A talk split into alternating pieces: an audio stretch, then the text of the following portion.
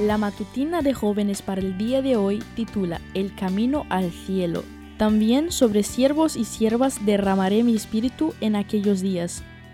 Joel 2:29. Los milleritas continuaron reuniéndose en la ciudad natal de Elena Harmon, a menudo en la casa de sus padres. Seguían haciéndose la pregunta, ¿dónde está Dios en medio de todo esto? Y la respuesta llegó donde menos lo esperaban. Mientras pasaba el día en la casa de una amiga en diciembre de 1844, Elena, que para ese momento tenía 17 años, todavía se estaba recuperando de la tuberculosis. Apenas podía respirar acostada, pero había aceptado la invitación de su amiga a salir un rato de casa. Cuando ella y otras cuatro jóvenes se arrodillaron para hacer el culto matutino, de repente entró en visión. Durante la visión vio al grupo que había creído que Jesús pronto regresaría. Estaban ascendiendo por un camino de montaña, con una luz brillante resplandeciendo detrás de ellos guiándolos. Un ángel le dijo que la luz era el mensaje del clamor de medianoche que Miller había predicado. El camino era peligroso, pero estarían a salvo mientras mantuvieran sus ojos en Jesús.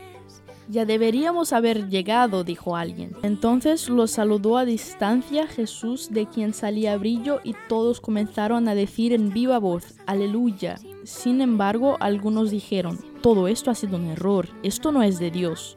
Y comenzaron a tropezar y a caer del camino hacia la oscuridad del abismo.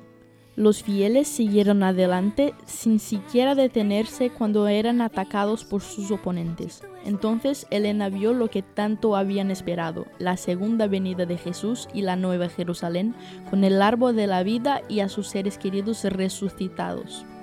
Las amigas de Elena observaban asombradas mientras ella recibía la visión. Sus ojos miraban a la distancia y no respondía a los intentos que hacían de hablar con ella. Cuando salió de la visión estaba muy emocionada por todo lo que había visto, pero abatida de haber regresado a este triste mundo después de haber vislumbrado el cielo. Se sentía también atemorizada por la responsabilidad que tenía de compartir ese mensaje de Dios. Elena le rogó a Dios que le diera esa responsabilidad a otro, alguien más fuerte, alguien más optimista.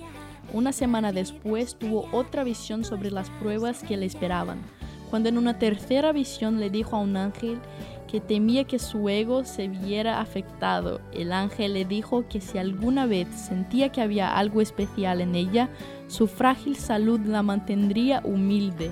Esta fue la matutina de jóvenes para el día de hoy.